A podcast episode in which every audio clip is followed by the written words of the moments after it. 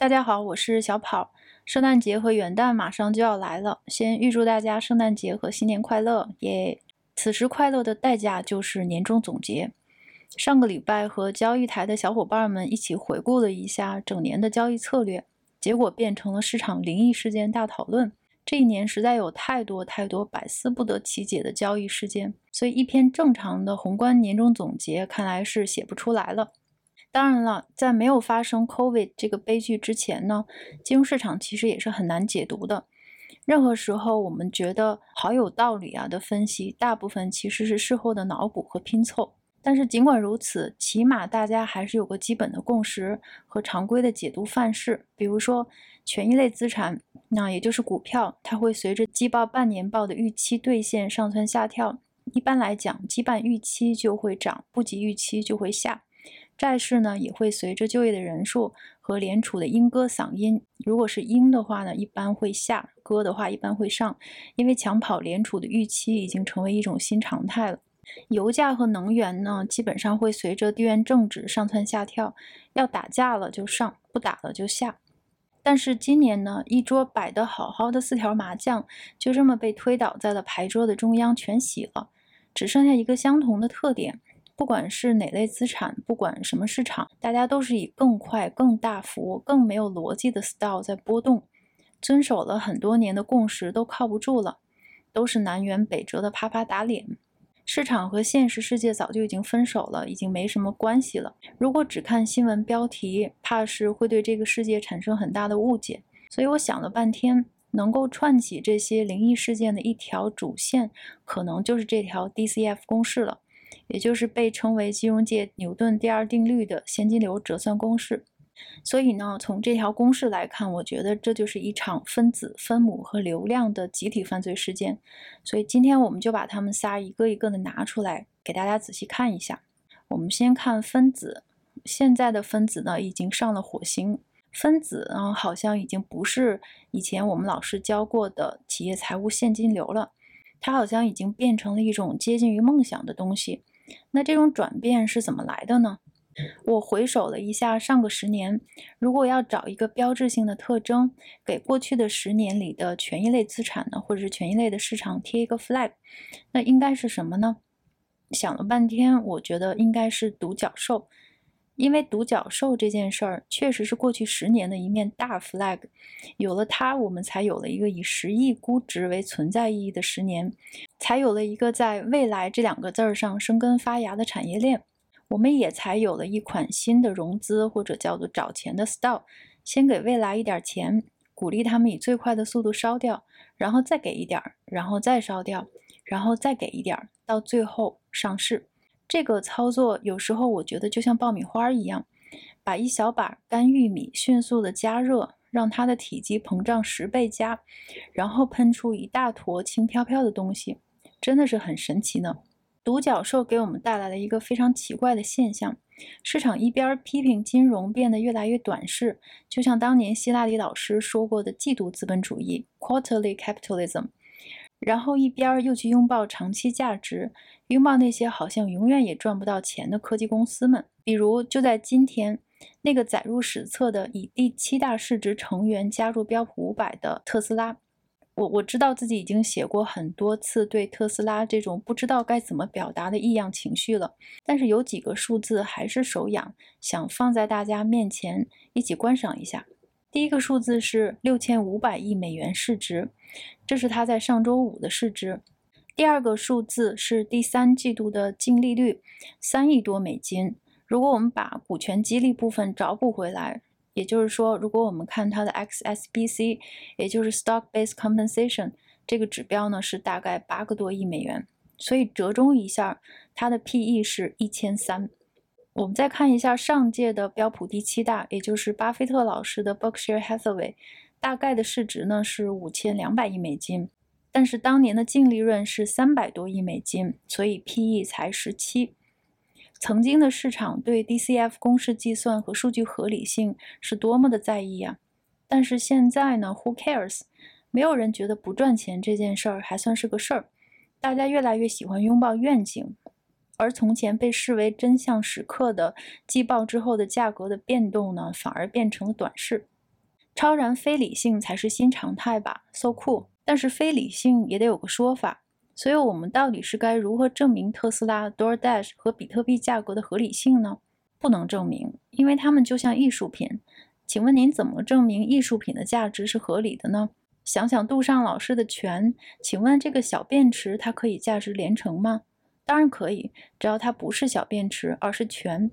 如果您非要盘根问底，那首先应该问的问题是什么是艺术？如果小便池能成为艺术，那还有什么不能是艺术？如果世界上没有什么不能是艺术，那就什么都能是艺术。如果什么都是艺术，那就等于什么都不是艺术。那如果什么都不是艺术，那么到底什么才是艺术呢？所以，我们把艺术包光趴净，就只剩下了我到底是什么的哲学追问。这个答案是永远都找不到的。如果您连艺术到底是什么都没有答案，那么怎么去给艺术品定价呢？同样道理，我们该如何证明一个不赚钱的六千亿美元市值的公司存在的合理性？答案是去月球，哦，不是去火星。梦想恒久远，一个永流传。所以您又该怎么给梦想定价呢？所以特斯拉不是在卖车，DoorDash 也不是在卖服务，比特币也不是在卖 gas。我们的思维错了，他们在卖梦想、卖产品、卖年服务、卖软件升级、卖货币和现实世界的对冲。这些收入的时间线可是可以无限延长的哦。我想起很久之前翻过的一本书，叫做《财富几何学》，里面他提到一个很有意思的享乐跑步机的概念：消费使我们快乐，财富梦想给我们荷尔蒙，所以人类最擅长的就是适应。为了能永远触发相同的情绪化学反应，我们的大脑告诉我们需要新的消费，需要更大、更刺激的财富梦想。我很喜欢特斯拉，对马斯克老师也没有任何意见。正相反，我觉得马斯克老师是人类之光，人类有了他才有了希望。他做到的最了不起的事儿，就是发明了能让梦想跑步机不停止的最佳方式。跟现实对抗的最好方法，就是更远的脱离现实，永远不和资金来源妥协。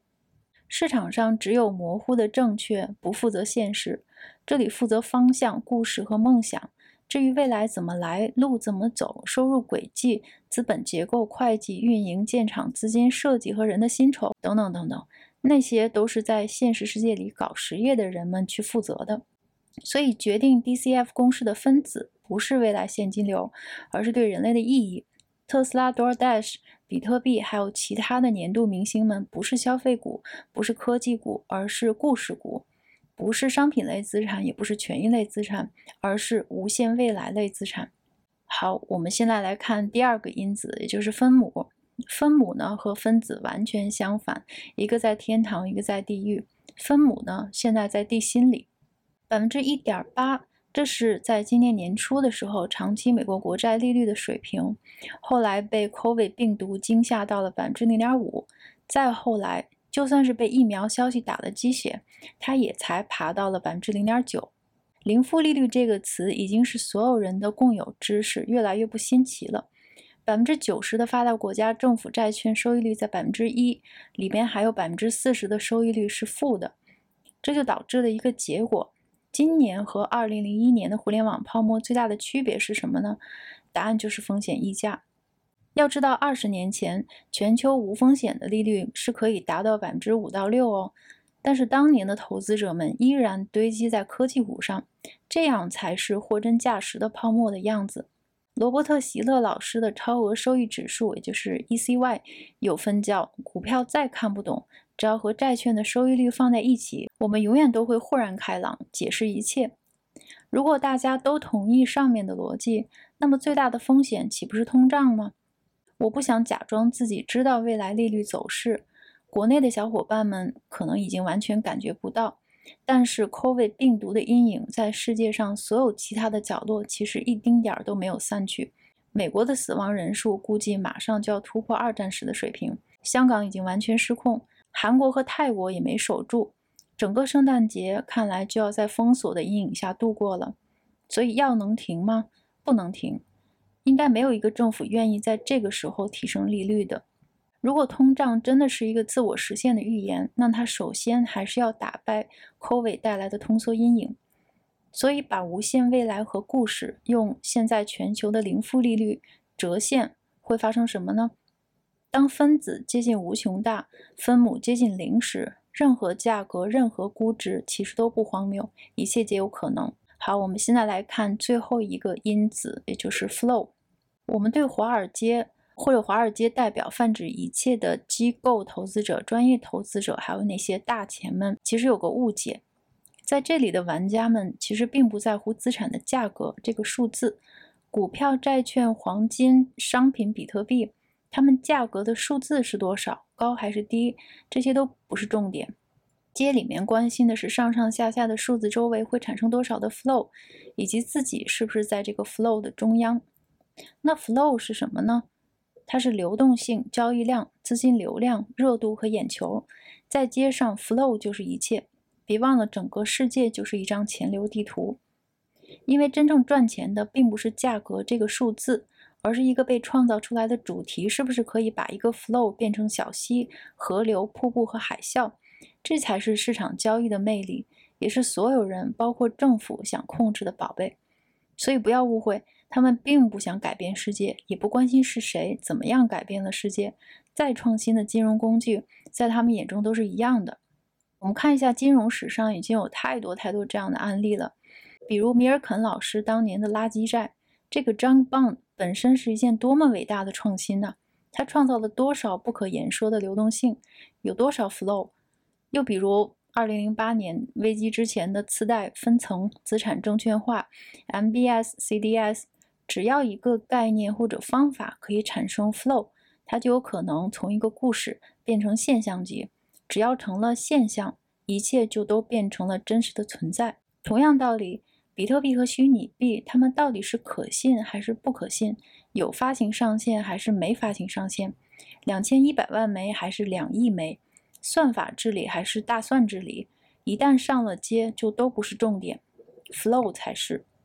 在今年三月的时候，也就是全球市场一起熔断之后，所有在市场上以交易为生的人都要直面一个问题：所有品类的资产。都像一只在冬天拔光了毛的鸟，上蹿下跳的不停，强度越来越大，就连极小众的商品市场都跳跃的让人上气不接下气。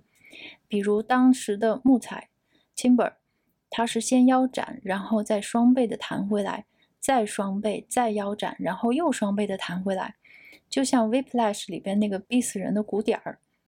所以这个就是最大的问题。被动指数基金越来越大，它就像一块大石头，死死的把大部分的流动性都压在身下，市场的流动性就变得越来越薄。主动交易的钱们，或者我们叫它庄们，嗯，当然这个比喻不是很恰当。现在呢，以一个极小的资金量就能够带动一个巨大的市场。我们的交易的 order book 越来越浅，它已经丢失了很多的深度，或者我们叫 depth。我们就拿美国的股市来举例。回到二零一零年，您需要至少十亿美金才能够清掉 order book 上的所有单，让市场的价格跳一格。而在今年的三月，只需要几百万美元就可以做到。到了现在，大概是几千万美元。但是这个数字对于大机构或者是庄，或者是那些主动基金们，是多小的一片 piece of cake 啊！所以高波动性就这样变成了我们每天的主食。好，我们最后总结一下，什么是现实？现实就是当你不再相信它时，它不会消失。这句话是菲利普·迪克老师，也就是我们非常经典的电影《Blade Runner》的原作者。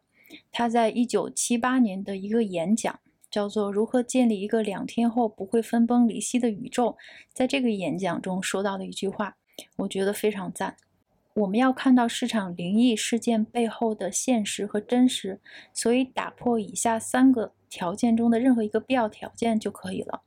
这三个条件就是：一、分子更大的梦想；第二，分母零利率世界的共识；第三，就是 flow 博的流动性和鸡血。